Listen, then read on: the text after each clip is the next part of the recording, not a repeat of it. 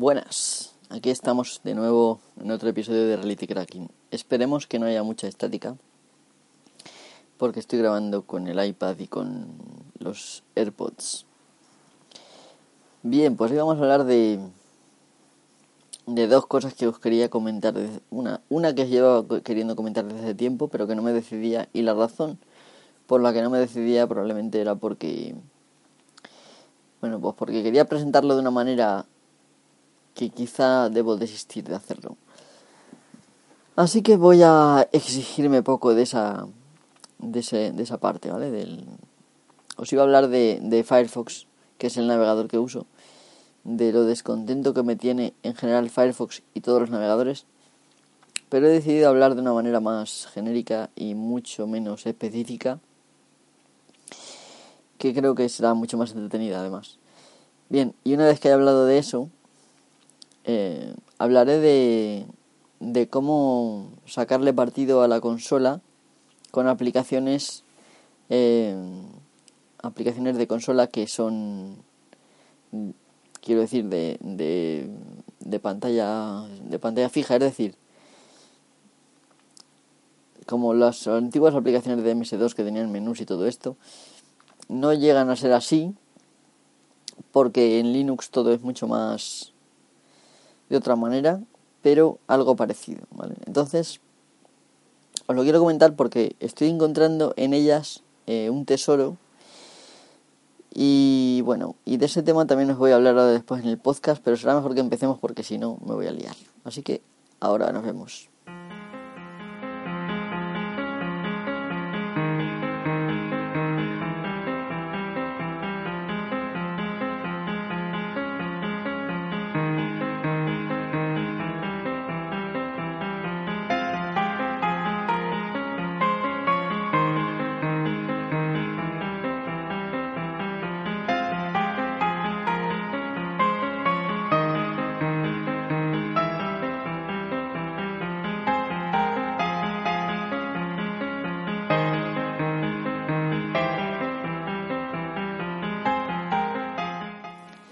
Aquí estamos de vuelta y vamos a relajarnos un rato hablando de, de, los navegadores y bueno, de los navegadores en particular y de Firefox en al revés, de los navegadores en general y de Firefox en particular. Bien, la razón por la que me mudé a Firefox, Firefox podríamos decir, porque no pasa nada, porque castellanicemos un poco el término. Eh, es porque estaba harto de, de Google y de sus movimientos eh, hacia crear un navegador cada vez más centrado en la extracción de datos, como hace con los móviles y como hace con todo. Entonces me fui de, de, de, Google Chrome y después de ver que también Chromium no escapaba, aunque es un proyecto de código abierto, no escapaba a sus tejemanejes y en algunas ocasiones llegó a, a, meter cosas que luego la comunidad se dio cuenta y tuvo que quitar. También dejé atrás eh, y también por el hecho de no tener que, que iniciar sesión eh, en, en, la base de datos de Google, ¿vale? Eh, dejé, opté por dejar eso atrás y me fui a Firefox. El, el paso para mí fue duro, ¿vale? Porque yo estaba muy cómodo en Chrome y en Chromium y cambiarme pues fue un poco duro. Más que nada porque ya tenía todas las cosas en, configuradas, extensiones, contraseñas, todo este tipo de cosas que hacemos, que no deberíamos hacer, que no deberíamos dejar de a un navegador recordar nuestras contraseñas, nuestros logins y todo esto, pero que hacemos al fin y al cabo porque nos facilitan la vida.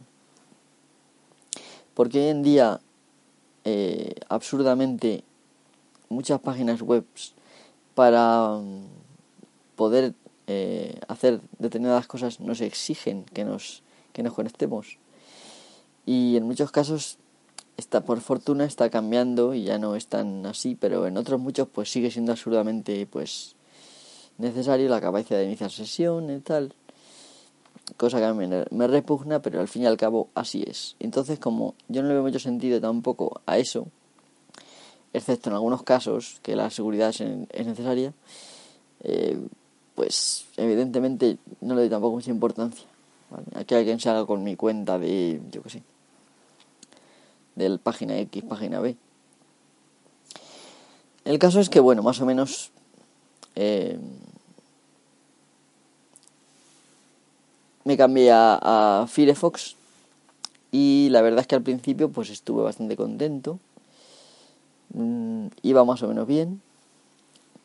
la rapidez bastante adecuada. Tenía la absurda manía de fallar de vez en cuando.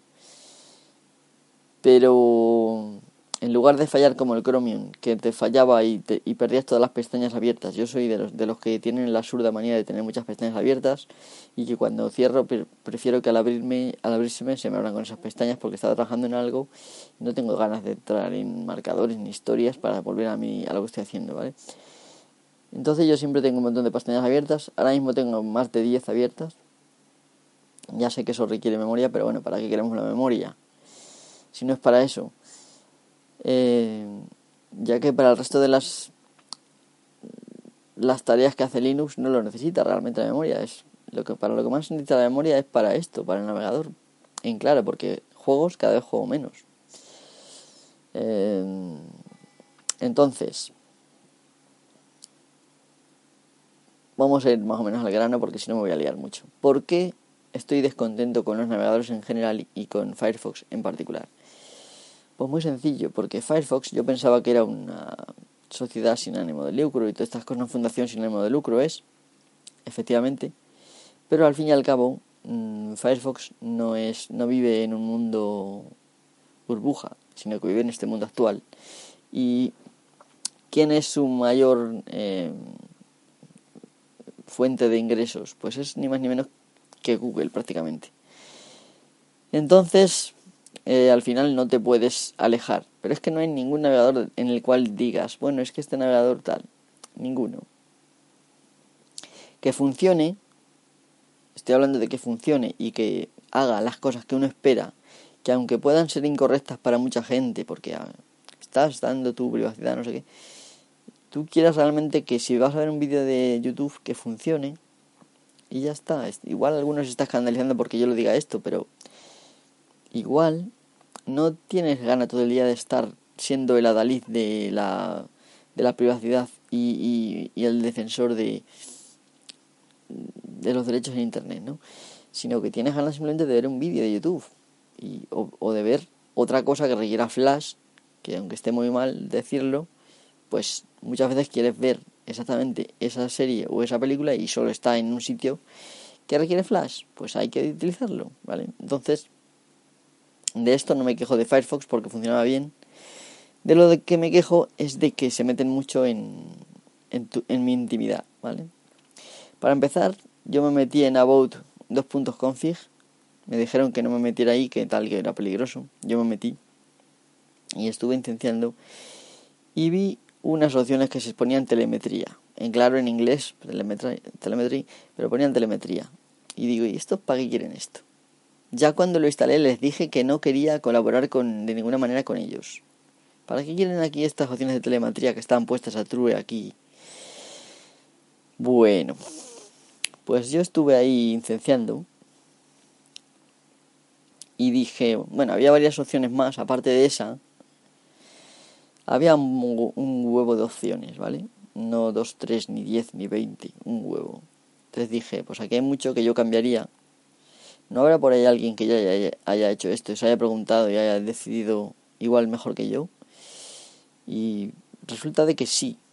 Resulta que se puede uno eh, crear un archivo user.js dentro de, la carpeta .mozilla barra Firefox y ahí ese archivo se ejecuta, es un, es un JavaScript que se ejecuta y contiene unas variables que básicamente son pues estas opciones de la about config y puedes cambiar el comportamiento de muchas cosas, ¿no? Pues yo ni corto ni perezoso, ni corto ni perezoso encontré un repositorio en GitHub en el cual yo lo leí por encima. Ese fue mi grosso error y llegué a la conclusión de que era eso lo que quería, ¿vale? Y puse el user.js. Y el resultado fue que eh, desastroso, vamos, desastroso total. No se guardaba el historial nada, no se me recordaban las contraseñas y no había manera de, de, actualizarlo bien, de, de activarlo correctamente, ¿vale? Y así un huevo de cosas que no funcionaban bien. Por ejemplo, había vídeos que no funcionaban, había un montón de, de, un desastre, ¿vale? Entonces al final lo que tuve que hacer fue quitar el archivo ese, pero aún así las, las acciones, las opciones seguían igual. Tuve que hacer un reset. Que para empezar tuve que buscar como pitorros hacia el reset, que no fue fácil, ¿vale? Porque no hay un botón, como por ejemplo en el Chrome ahora, que pone resetear valores de fábrica. No, no. Tienes que ir por ahí a, en fin, igual el tonto soy yo, puede ser. Eso es uno de los problemas que tienen los navegadores de ahora, que cada vez tienen más opciones.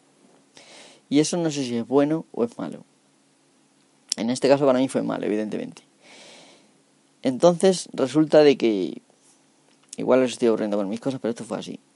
Entonces reseté y estuve volviendo a actualizar. Algunas cosas todavía seguían sin ir del todo bien, pero al final lo logré que funciona todo bien. Eh, y bueno, pues estoy funcionando. Pero ahora mismo otra vez estoy con la misma la misma problemática en el sentido de que ahora mismo eh, la, la, solución a mis problemas no es coger un user.js de, de terceros y ponérmelo, sino leerme, las leerme el archivo de ese user.js y como viene bien comentadito de cada cosa para qué es, pasar pues quizá unos días reflexionando y probando y llegaría el momento que ya me quedaría yo a gusto. Pero es que realmente hace falta tener que hacer esto para usar un, puto navegador. Pues no, no. O sea, ¿por qué tengo yo que estar mirando a ver si esto me conviene o no? ¿Por qué, por ejemplo, el navegador no me protege cuando un, una página de terceros intenta eh, reconocerme a mí como usuario único, como ordenador único, a través de pintar en un canvas una imagen.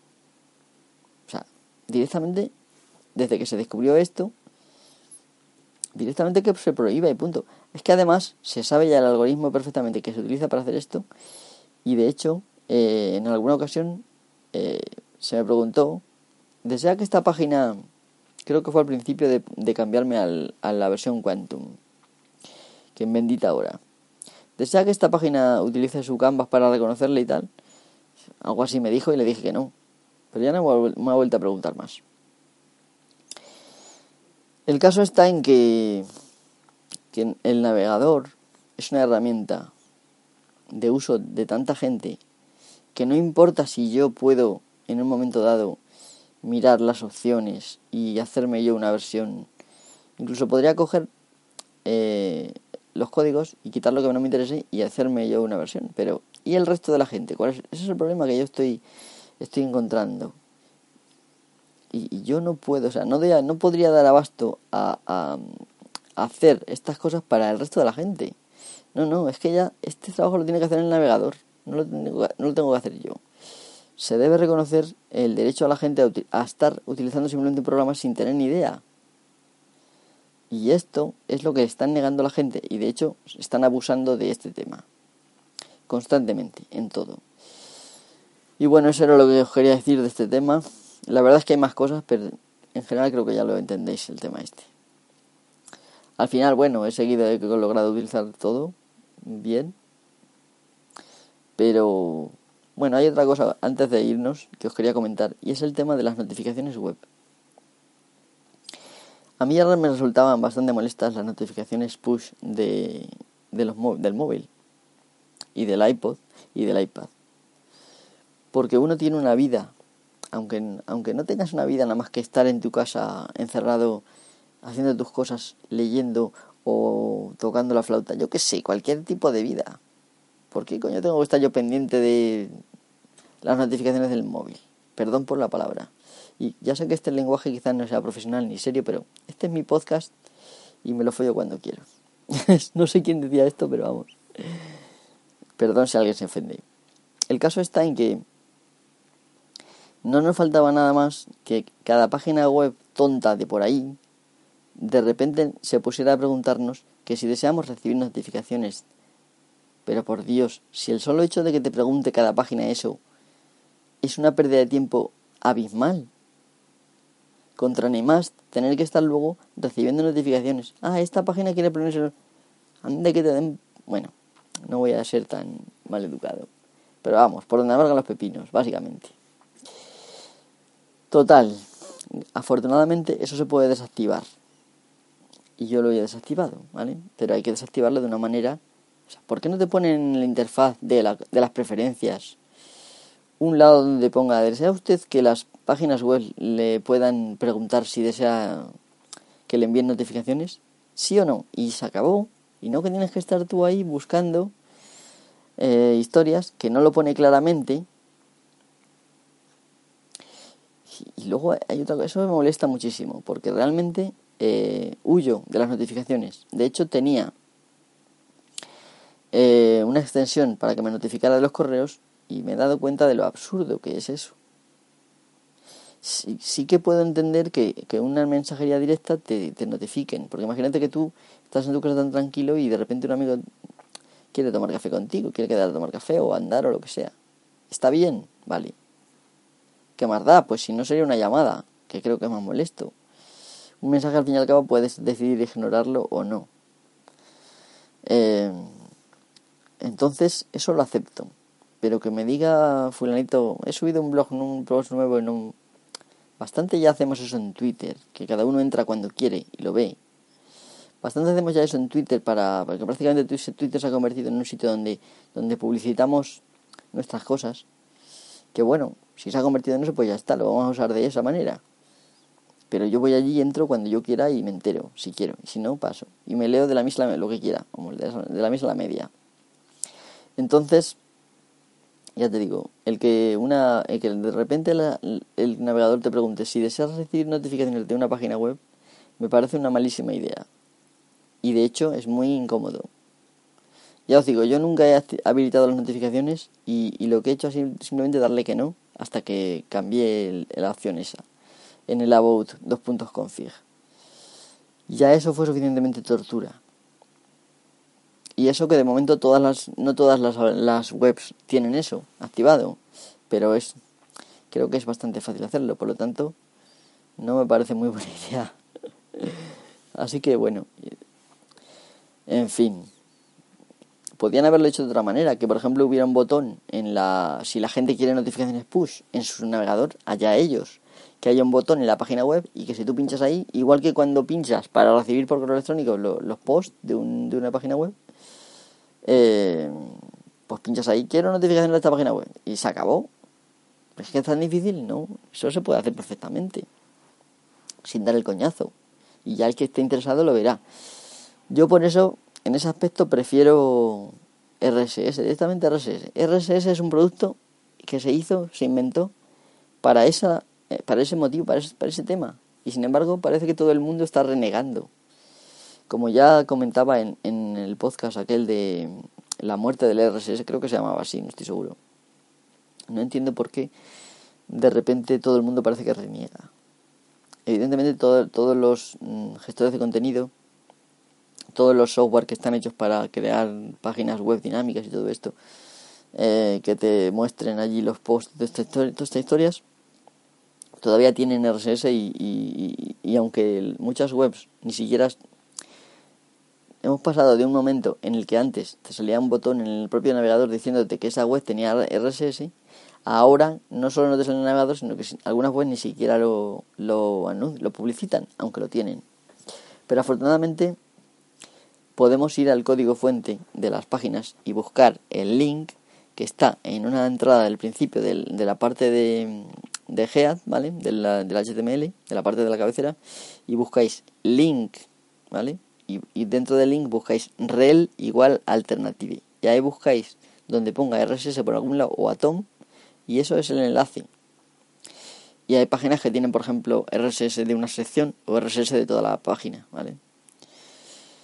Yo prefiero el RSS y ahora después os voy a explicar cómo, cómo recibo yo el RSS, ya que, por ejemplo, Google Reader dejó de funcionar, pero bueno, yo sigo con el RSS y voy a seguir mientras que se pueda.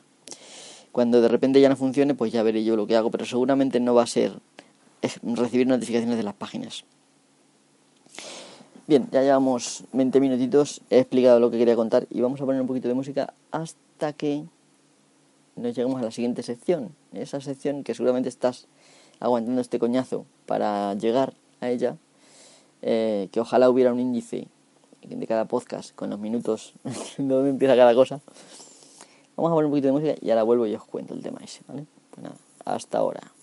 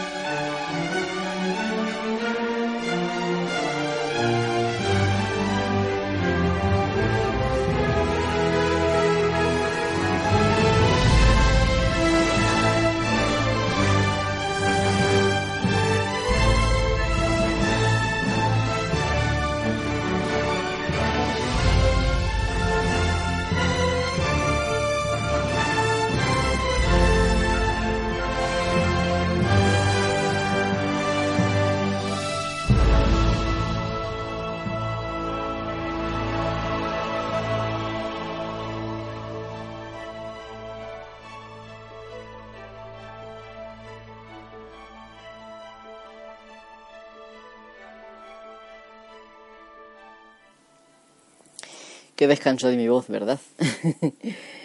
Bien, em, me estoy moviendo y veo que hay estática. Voy a estarme quietecito a ver qué pasa. Lo que pasa es que ahora me tengo que acercar a la pantalla si os quiero contar el tema. Y como estábamos hablando del RSS, voy a hablaros del RSS primero. Entonces, a ver qué le doy a la Q por aquí. Vale. Os voy a hablar de una aplicación, un programa más bien, ¿vale? Eh, que se llama Newsbuter. Se pronuncia Newsbuter, creo, pero se lee N-E-W-S, News, Noticias, News en español, castellano, Beuter, tal cual, con B. ¿Vale? Bien, este programa es súper simple y al contrario de lo que nos tienen acostumbrados últimamente los programas, o por lo menos los últimos 20 años, yo diría que incluso algo más, los gestores de correo, los clientes de correo, mmm, valían para muchas cosas aparte de simplemente permitir leer el correo. Y además podías leer noticias, incluso, RSS también en algún caso, eh, y, Usenet, es decir, noticias de, de Usenet. News, que se pronuncian antiguamente, pero se conoce esa tecnología que está prácticamente olvidada, aunque hay gente todavía que está, se llama Usenet, tal cual suena. Bien, bueno, pues os comento que Newsbuter, como lo voy a pronunciar yo, es un programa muy sencillo. Bien, eh, se instala con... Está, yo creo que estará en vuestro repositorio fácilmente, sin necesidad de que sea un Linux muy complicado. Y eh, tienes... El archivo de configuración está en una carpeta que se llama .newsbuter. Y los archivos de configuración básicamente, ay, perdón, se reducen a crear un archivo que se llama URLs, ¿vale? Nada más, no tenéis que hacer nada más. Creáis un archivo que se llame URLs, lo deletreo URLs en minúscula, muy importante, y dentro una URL en cada línea a un a un feed RSS de las páginas web que queráis, ¿vale? Si yo por ejemplo hago un cat al archivo URLs a ver si puedo, porque tengo la iPad en medio. Hay algunas que son HTTP, otras que son HTTPS. Tenéis que poner una URL funcional. Vale, casi todos terminan en, en, XML, pero no, no todos. Entonces, eh, una vez que tenéis esto configurado, de esta manera, la única configuración que hace falta es esa, tecleáis news y le dais a, la, a Inter y te sale ya con news y la pantalla es tan sencilla que funciona de la siguiente manera. Pone Newsbuter arriba, en una especie de barra azul. Pone Newsbuter 2.9 en mi caso, un guion. Y luego tus feeds y pone 35 no leídos, 35 en total. Son feeds, ¿vale? No son artículos. Luego en, en toda la pantalla lo que hay es una lista donde pone 1, 2, 3, tal. Ah, en mi caso tengo hasta 27, pero tengo más por abajo, o sea que puedes paginar y luego, después en la siguiente columna está una N, donde, tengo eh, algún artículo sin leer. Y luego pone eh, paréntesis, número barra número, paréntesis, que es eh, cuántos artículos me faltan de leer y cuántos de cuántos artículos del feed. Y por último está el título del feed, que es, viene de la página web, ¿vale? Es muy sencillo. Abajo del todo hay otra barra azul donde vienen los comandos Q salir, Enter abrir, N siguiente no leído, R recargar, R mayúscula recargar todos, A mayúscula marcar como leído, C mayúscula coger todos, barra normal, la del 7, buscar y interrogación ayuda. Eh, funciona de la manera siguiente, simplemente con las flechas, a ver si soy capaz, con las flechas elegís el que queréis leer. Yo por ejemplo voy a leer la portada de Verne del país. Y aquí ya ves lo mismo, solo que ya artículos. Y automáticamente ves los que has leído, los que no. Y ya digo, con ir a pulsar N te va al siguiente no leído. Y, hay páginas que no son no son muy amigas del RSS porque a lo mejor no está el artículo entero, pero sí te da un pequeño un pequeño fragmento en el cual te da por lo menos algo a leer que a veces es media página, a veces es un poco menos, dependiendo de qué medio sea, o qué blog, porque también tengo blogs. Entonces, me imagino que vosotros también buscaréis blogs de vez en cuando. Entonces, hay páginas que sí son muy amigas. Esta de Berna del País sí es muy amiga y nos deja ver todo el contenido. Y además es un formato bastante, bastante bueno, porque se puede leer bastante bien. Y una de las cosas buenas que tiene esta página es que si te le das a la O, Imagínate que haya imágenes o hay cosas que no entiendes, pues le das al lado y se abre en el navegador en el momento. No, ni siquiera tienes que hacer nada más que darle al lado. Lo que pasa es que si le das al lado pierdes más tiempo porque hay mucha más información visual y tienes que estar viendo qué imágenes hay. Igual te distraes con otros artículos. y el RSS se hizo para concentrarte en la lectura, que es lo que la gente debería hacer. Bueno, en mi opinión, evidentemente hay muchas opiniones, pero creo que la lectura favorece el intelecto y no tanto recorrer ciegamente la pantalla a ver qué hay, a ver qué te ofrece. Eso se parece más a la televisión y eso yo creo que debemos evitarlo. Entonces, yo por ejemplo aquí tengo una, unas cabezas primero que me dicen el feed, de dónde proviene, el título del artículo, el autor, el enlace, que por cierto, si pulsáis control en algunos terminales, pulsando control y clic, se abre también el enlace. Luego te viene la fecha y luego te viene el, URL de descarga de podcast, que esto será porque en este caso este artículo está grabado. Y luego por último eh, te viene una imagen que en este caso no es seleccionable, pero que no importa. Vale, si quieres ver la imagen, pues la abrís con no en el navegador y ya está. Eh, te deja. Te lo abre, yo creo que te lo abre con el LES, aunque se maneja con el ratón sin necesidad de. o, bien con avanzar páginas de 12 de página, o con el espacio también avanzas. Y luego, pues abajo te sale la opción Q salir, S salvar, pues si quieres guardarlo. N siguiente no leído, con lo cual podrías ir al siguiente artículo no leído, independientemente de si está en este en este feed o está en otro la tecla O de abrir el navegador que os he dicho. Y bueno, encolado, que no sé lo que es ahora mismo. Pero básicamente es para añadido HTTP de tal para tal. No me dice, no me dice gran cosa. Esto realmente no lo sé porque no, no lo he utilizado, ¿vale? Y luego está la interrogación ayuda. Y ya está. ¿Vale? Lo de encolado realmente no sé para qué es.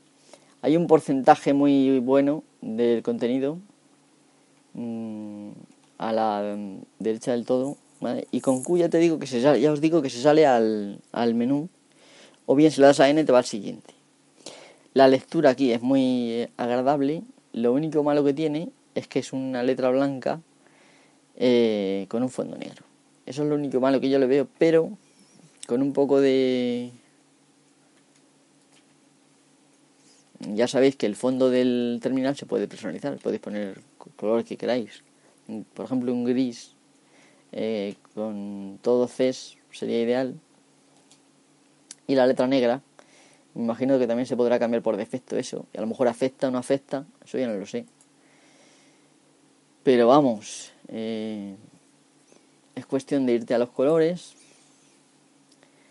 y elegir lo que si, por ejemplo, si cambias, ahora mismo cambio de quitarlo de colores del sistema y se pone letra verde, fondo negro, yo puedo, por ejemplo, poner, te sale además un selector en, mi terminal muy bueno, puedo poner letra negra eh, y, como digo, aquí me sale incluso en HTML, en HTML el color RGB y pongo todo C, 6 Cs. A ver, creo que eso me falta una, ya está. Y yo para mí esta es la visión óptima, ¿vale? El color CC, CC, CC y, el, y la letra negra. Eh, es la forma más cómoda para la vista de leer.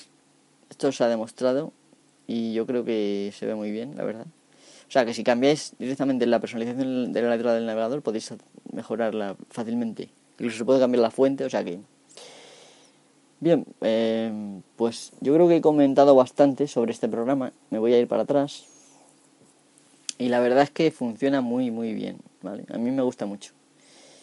Eh, vale, vamos a hablar del siguiente programa que para refrescarnos un poco de esto que hemos penado del, HTTPS y todo esto, vamos a irnos... Eh, por cierto, voy a poner otra vez a poner todo como estaba porque aquí, en, en esta aplicación, se ve ya mal. Pero no pasa nada porque ponéis usar colores del sistema y se acabó. Bien, la siguiente aplicación que voy a comentar es Turses.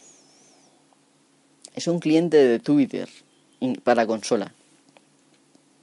Pero increíblemente es un cliente de Twitter eh, sorprendentemente flexible y muy eficaz.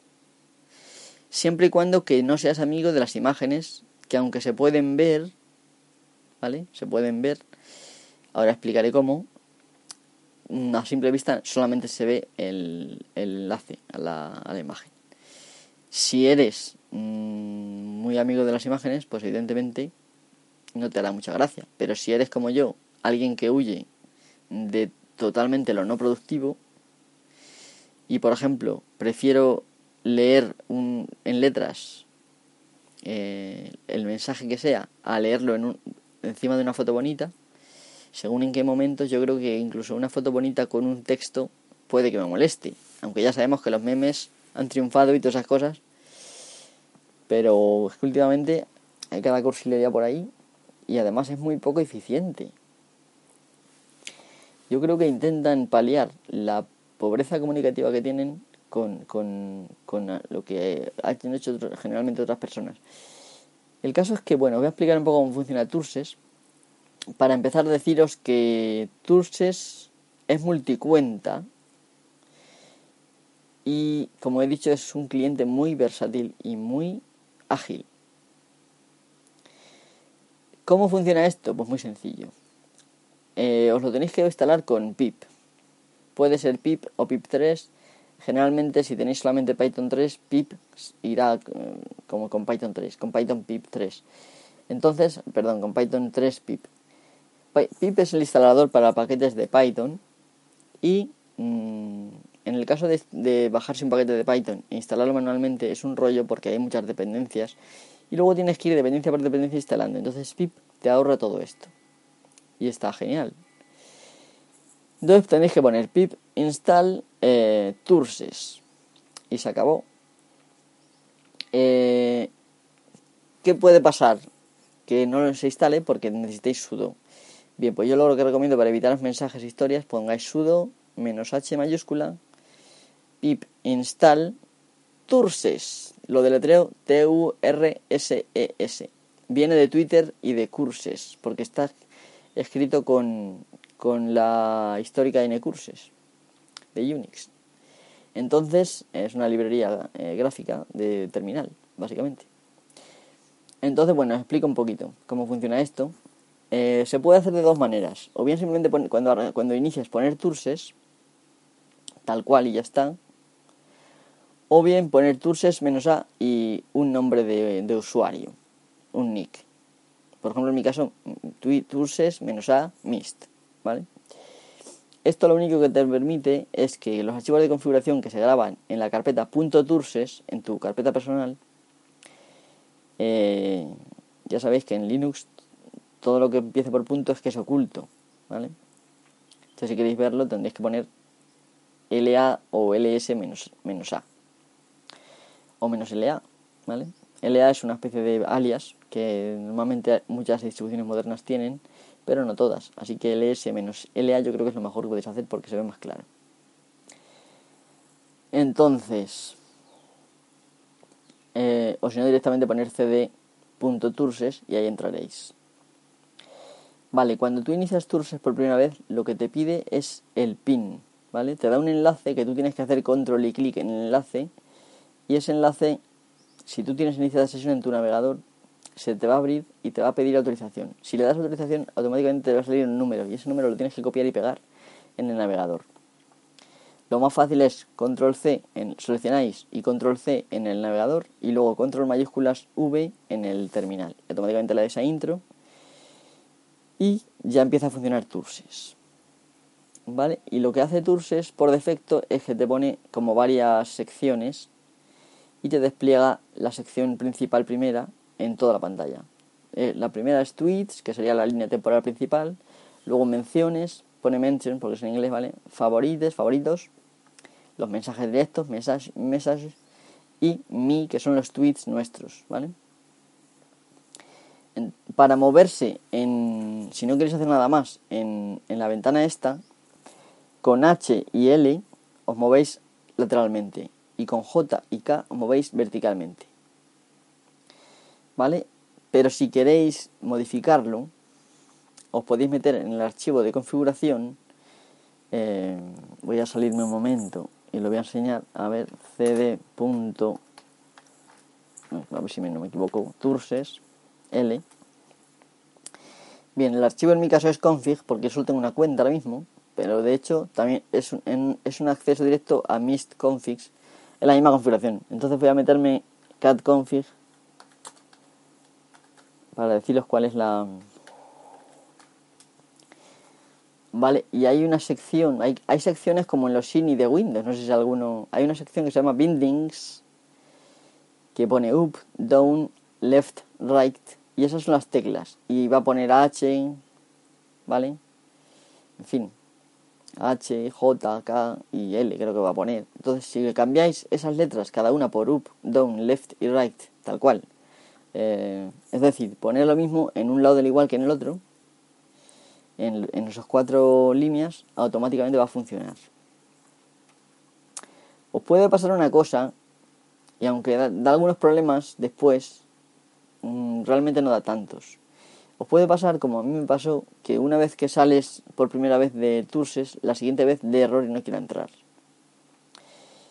Eso sucede porque, en mi caso, porque fallaba al interpretar la sección styles, estilos. Estuve intentando borrar líneas una y otra, me cambiaba el error de sitio, entonces al final decidí directamente en el archivo config de .turses borrar automáticamente la sección Styles y me empezó a funcionar correctamente. Sin embargo, otro amigo que he probado en su casa a ver cómo funciona, no le ha tenido ningún problema. Entonces, no sé, probar a ver lo que os pasa y si no os pasa nada no tenéis que hacer nada. Excepto esto de cambiar las flechas porque yo creo que es mucho más cómodo utilizar las flechas que utilizar HJK y L. Una cosa que me gustó mucho instantáneamente, que no, no vi enseguida de, de esto, es que podía, por ejemplo, con pulsando N, podía ampliar, o sea, generar columnas. Es decir, podía pulsarse en una vez y te salen dos columnas. En lugar de solamente los tweets, te salen tweets y mentions. Mentions. ¿Vale? Si pulsas otra vez la N, te salen tweets, mentions y favorites. Favorites. Entonces, y pulsas otra vez, también mensajes y al final tendrías cinco columnas. Lo que pasa es que ya llega a ser un momento un poco molesto. Si quieres dejar de tantas columnas, puedes pulsar control N. Perdón, mayúsculas N. Y vas para atrás. Esto funciona también moviéndote, es decir, si yo me voy al principio del todo, me voy a mentions y doy N, me van a salir mention y favorites, ¿vale? Entonces, eh, quizá esto no es lo que yo quería. Pues con P, con P vais para atrás y con mayúsculas P volvéis para adelante. Es decir, P es el inverso de, de, N. Cuando N indica que eh, extiende la pantalla a la siguiente columna, P es que extiende la pantalla a la anterior columna. Y control N y control P hacen lo, contrario. Esto hasta que no lo veáis vosotros quizá no lo vais a entender. Pero yo, por ejemplo, si, si estoy en, en mensajes, ¿vale? Messages, y pulso mayúsculas P, pulso P directamente, me sale primero favorites y luego messages, ¿vale? Entonces, que pulso mayúsculas P, vuelve a salirme solamente los mensajes, ¿vale? Y si pulsaría N, si pulsara N, me saldría directamente mensajes, la pantalla dividida en mensajes y me, y yo, mis tweets y si hay un mayúsculas n, otra vez me vuelvo solamente a mensajes. Con las flechas me cambio, porque yo ya lo tengo cambiado. Y yo básicamente dejo siempre menciones y, tweets. Y, lo que hago es ir yo, irme particularmente directamente a, los mensajes, que hay que darle dos veces, porque claro, según las ventanas que tengas abiertas, las columnas que tengas abiertas. ¿Vale? Y lo bueno que tienes es que puedes viajar por los tweets con las flechas arriba y abajo o con la tecla JK si no lo habéis cambiado y por ejemplo, si queréis ver eh, quién es la persona mm, que, ha hecho el tweet, aunque lo pone, queréis ver más datos, su, perfil, le dais a la I. Y esto carga una pantalla sobre, sobre impresa que te da la información.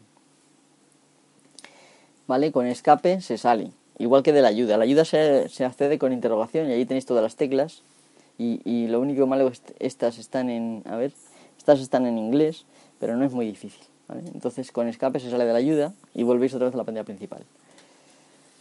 Y ya digo, teniendo tweets y teniendo las menciones se ve bastante bien. Se actualiza solo, aunque se puede actualizar por la fuerza si queréis. Y funciona muy bien, ya digo. Otra cosa que se puede hacer muy fácil es retuitear, por ejemplo. Si queremos retuitear una cosa, yo por ejemplo ahora mismo tengo una cosa de, de la FCF aquí. Y, perdón, de F Noticias. Imaginaos que la quiero retuitear. Simplemente mayúsculas R. Y automáticamente la he retuiteado. Eh, que quiero responder, pues una R minúscula. Y respondo. Que quiero yo escribir un tweet, T. Y automáticamente sale una ventanita abajo y escribo el tweet. Lo único malo que tiene es que el proyecto está abandonado, ¿vale? La última modificación fue en mayo del, año pasado, del 2017. Pero hay un problema. Y es que no te deja... El único problema es que no te deja escribir más de 140 caracteres, pero eh, por el resto funciona perfectamente. Y yo creo que este, lo bueno que tiene es que está escrito en Python, te lo puedes bajar el, proyecto y modificar todo lo que quieras. Eh, y yo creo que lo tiene que usar alguien porque hay lo tienen dos, dos repositorios y me imagino que, que si algo falla pues alguien lo arreglará. Si no, pues nos quedamos sin Turses. Pero Turses, solamente probarlo y ver cómo funciona es una maravilla de, de aplicación. Y es una aplicación que no requiere, ni, ni, te sale la publicidad de Twitter, ni te sale todas esas tontas del, del, del momento y las, los hashtags. Si por ejemplo quieres ver el hashtag de una te puedo hacer muchas más cosas de las que he dicho yo, ¿eh? Si por ejemplo queréis ver el hashtag, por ejemplo aquí hay uno que pone quote, queréis ver, ahora mismo no me acuerdo, pero lo voy a mirar enseguida en la ayuda. El hashtag eh, es L mayúscula, ¿vale? Entonces yo pulso mayúsculas L encima de uno y se me abre una columna nueva a la que yo quiero puedo ir con todos los eh, con todos los tweets de ese hashtag y yo puedo estar viéndolo una vez que me canse de esto, una vez que ya he visto, he respondido con R o ya he retuiteado lo que yo quiera, le doy a D y se borra esa columna. Eh, las columnas son totalmente personalizables, podemos borrarlas, podemos volver a ellas, volver a sacarlas de la nada si nos quedamos sin columnas. Eh, si no, pues cerráis y se vuelven a restaurar las columnas, es decir, no hay, no hay problema. Se pueden crear sesiones, ya esto es meterse un poco en los internals de la aplicación, del programa. Se pueden crear sesiones y en estas sesiones podéis indicar qué columnas queréis. Esto ya es más complicado y no lo voy a decir aquí, pero vamos, se puede hacer. Y bueno, esta aplicación ya os digo que es una maravilla. Otra cosa que tiene también, si queréis ver la imagen, le dais a la O en el tweet y sale la imagen. ¿Vale? Eh, hay gente que, por ejemplo, el que estoy viendo ahora mismo, que pone el texto en texto y también en la imagen. Bueno, esto no me molesta tanto porque yo lo puedo ver. Pero si ya tengo que ver las imágenes, me cansa un poquillo, ¿vale? Me cansa un poquillo. Bueno, pues ya hemos dejado eh, Turses de lado. Vale, creo que voy a tener que cortar porque estamos en 48 minutos. Voy a salirme de Turses. Os pensaba enseñar eh, dos aplicaciones más, pero creo que me voy a quedar con, con una nada más. Con una. Que creo que merece la pena. Vale, os comentaba que, que me había ido de incluso... Yo antiguamente tenía, había usado, por ejemplo, Outlook, hace muchos años ya. Luego utilicé Thunderbird. He utilizado otros clientes libres. Y últimamente lo que hacía era meterme directamente en la, en la página web de, de Google, de Gmail, ¿vale? Básicamente, ¿vale? Y tenía una extensión que me notificaba de los emails, por lo menos sabía yo los emails y todo esto, ¿no? Hoy en día he sustituido todo eso por Mood. Eh, a Mood me meto una o dos veces al día nada más. En el caso de que esté esperando un correo urgente, sí que me meto a lo mejor alguna vez más. Pero por norma general yo no recibo correos urgentes, por lo tanto no hay problema ninguno. En que lo veo una vez al día y es suficiente. Entonces, eh, el correo electrónico no es como no es como una mensajería instantánea. Uno no debe esperar que le respondan a un correo electrónico inmediatamente. Igual eh, igual hasta es aceptable recibir respuesta al día siguiente, ¿vale? Entonces, mm, por eso yo he decidido leer, leerlo una vez al día. Entonces, Mood, lo único malo que tiene es que es complicado de configurar al principio, pero eso se puede suplir bajándose la configuración directamente de internet, que hay varias, y personalizándola a tu gusto. En general, lo, que puedes hacer al principio es directamente bajarte la configuración y cambiar tus datos, cambiar tu cuenta de usuario. Simplemente buscáis Mood Gmail y vais a encontrar configuraciones. Mood, si os he hablado bien de Turses y os he hablado bien de, de Newsbuter, eh, Mood es otro, otro animal totalmente diferente. Mood es una maravilla. Es, un, es el mejor cliente de correo eh, existente. Bueno, su autor, eh, en su página web, en la página web oficial de Mood, dice que todos los clientes de correo son, eh, son un incordio. Algo así dice, pero Mood es el que menos. Pues yo diría que acostumbrado a los demás, esto es una maravilla total, ¿vale? Os podéis imaginar una pantalla parecida a la de los feed de antes, en la cual tenéis, eh, tenéis los correos, ¿vale? En una lista donde solamente se ven las cabeceras, se ve eh, una numeración de los números de correos que tenéis, se ve una columna donde están los estados, que n significa nuevo, en fin. Luego hay una columna donde hay eh, etiquetas, que normalmente hay un más, puede, puede, en los importantes puede ser una admiración, en fin, esto ya lo iréis descubriendo vosotros. Luego está el mes y el día, y luego está eh, el origen de dónde viene, que no es el correo electrónico, sino un nombre. Luego está lo que ocupa ese correo, en, en caso en, bytes, dependiendo de lo que ocupe, para adaptarse a un espacio bastante pequeño. Y por último está la cabecera que ocupa el resto de la, de la pantalla. Todo esto es, digamos, una lista, no es el, el correo, el, el programa es súper simple. Realmente tiene el índice, que es esto que, os he descrito, eh, lo, que, lo, que, lo que llaman el pager, es decir, el paginador, que es el que, la página que os permite leer los correos. Y cada uno, cada una de estas dos secciones importantes eh, tiene sus eh, atajos de teclado propios, que se pueden ver unos pocos en, en la barra superior de las herramientas o bien en la ayuda. Ya digo, la ayuda puede variar dependiendo si estáis en el pager o estáis en el índice. Luego está, por supuesto, eh, los adjuntos, que es una, página más en la cual vais a ver, eh, por ejemplo, las imágenes que hay adjuntas, eh, o, por, o por ejemplo, si es HTML, en fin. esta aplicación es la leche. El funcionamiento es muy sencillo. Funciona con las teclas del cursor. Simplemente para abajo, para arriba. Aparece automáticamente con el... Se puede cambiar el orden, de hecho. Eh, simplemente pulsando O de orden. Se puede cambiar por fecha. Mm, ascendente o decreciente. Se puede cambiar por, por eh, muchas cosas por el asunto, por para quién es el correo, en fin, para el hilo, estilo hilo, eh, por el tamaño, en fin, muchísimas cosas, ¿vale? El hilo me refiero a que si hay, por ejemplo, varios correos que sean sin respuestas y tal, se puede ordenar no por orden de llegada, sino todo el hilo en, en, su conjunto, ¿vale? Yo lo tengo siempre por fecha y lo tengo en orden ascendente, es decir, que los, los correos nuevos están abajo, pero se puede ordenar al revés, y de hecho se puede poner por defecto así en los archivos de configuración. Eh, la forma más fácil de, saber todas las opciones es yéndose a, a mut.org. Mut se escribe con dos T's, ¿vale? Mut, M-U-T-T. Vais a esa página y ahí tienes un manual perfecto que podéis leer.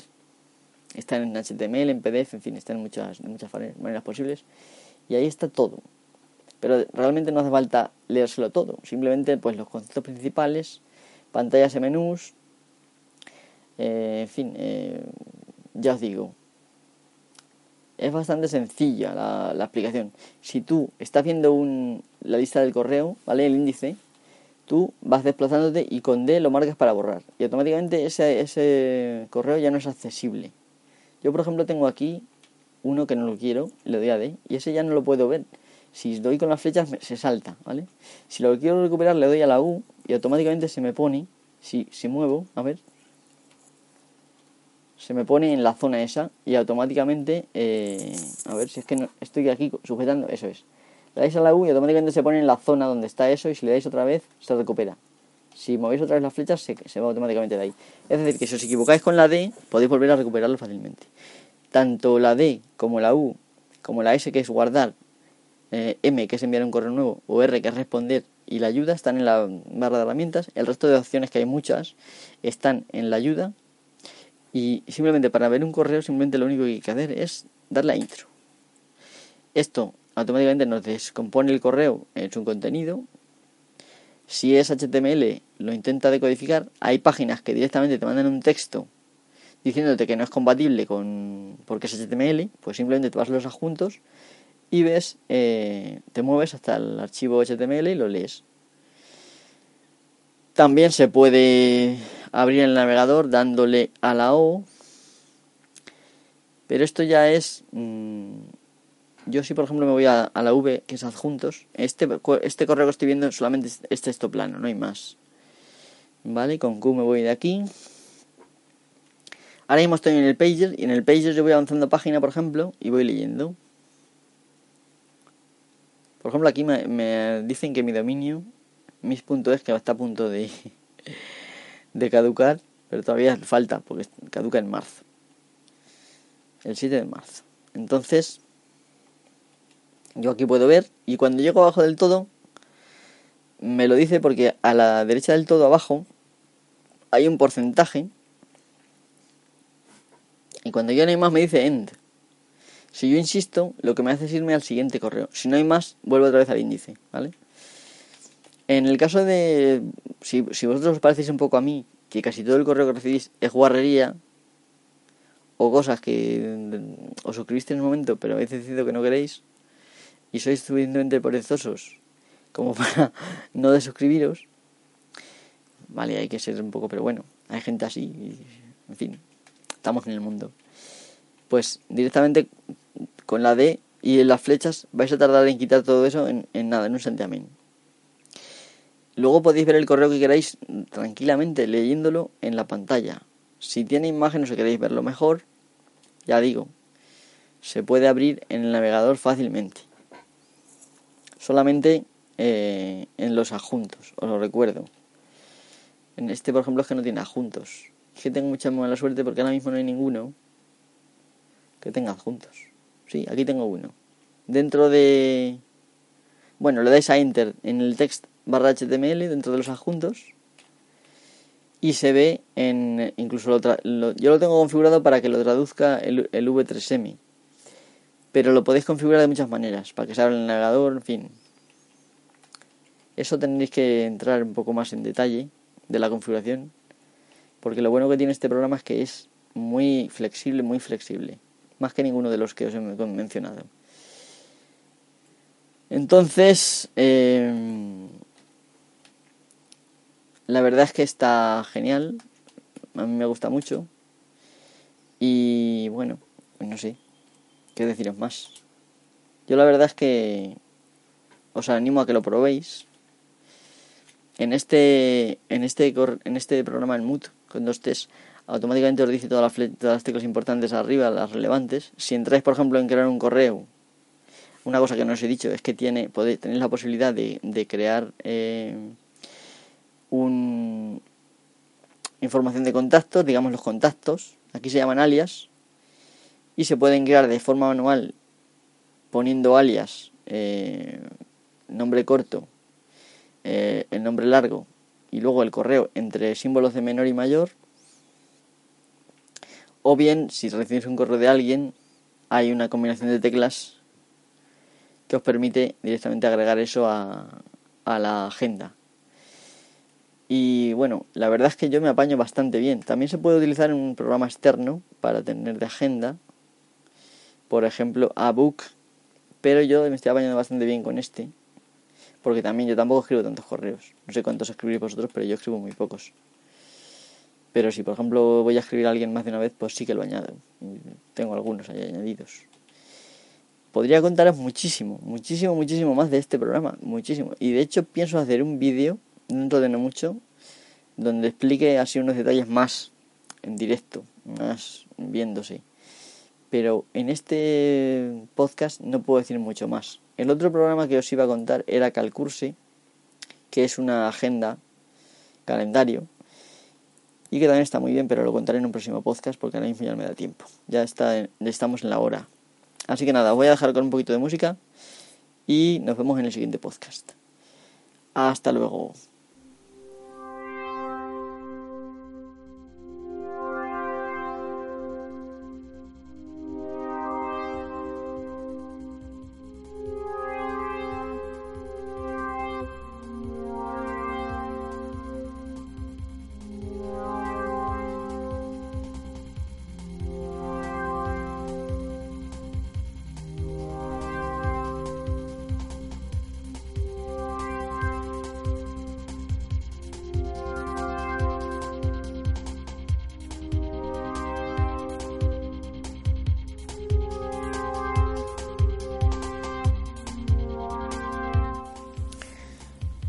Música de fondo os voy a contar una cosa. Y es que no me he ido. Aquí sigo. Lo que pasa es que, bueno, es posible que no sea muy regular. Eh, eso es evidente. Pero Reality Cracking hay todavía para rato. Así que tranquilos que además mmm, hay contenidos de sobra. Lo único que pasa es que estoy un poco de aquella manera. Es que también la época del año como que aunque debería ser al contrario, debería ser que en esta época apetezca menos salir y estar grabando, en esta época del año estoy más en, proceso creativo y poco comunicador. Entonces, bueno, estoy escribiendo una nueva serie de relatos que se llama El caso de la llama verde, que están en el blog eh, sobre cesos y unos, ya sabéis, ea4bns.blogspot.com y bueno, ahí podéis por lo menos tener unas pinceladas de lo que estoy haciendo. Eh, que igual tampoco es una cosa muy importante, pero yo me entretengo y me lo paso bien. Y bueno, por eso estoy haciendo eso. La verdad es que este, ese proyecto no es como todos los demás que he hecho, sino que es un proyecto que tiene una planificación y una historia ya decidida, que no voy a revelar nada más que poco a poco, evidentemente. Y bueno, intento hacer relatos más bien cortos, pero no me salen, a veces no me salen, entonces pues posible que alguno sea un poquito más largo, pero tampoco es nada terrible. No son testamentos enormes, se pueden leer. Así que nada, os animo a pasar por allí. Y ya de paso que estáis, pues leeros algunos más, que el blog tiene, creo que son 400 y pico mm, posts, y, la verdad es que algunos merece la pena. No solo los que he escrito yo, sino también los que ha escrito mi amigo Domingo F2, que por cierto el blog es de él, no mío. El mío está bastante de capa caída, por eso estoy pensando si lo renuevo o no. Eh, así que... En fin. Eh, muchas gracias por estar ahí. Y hasta la próxima.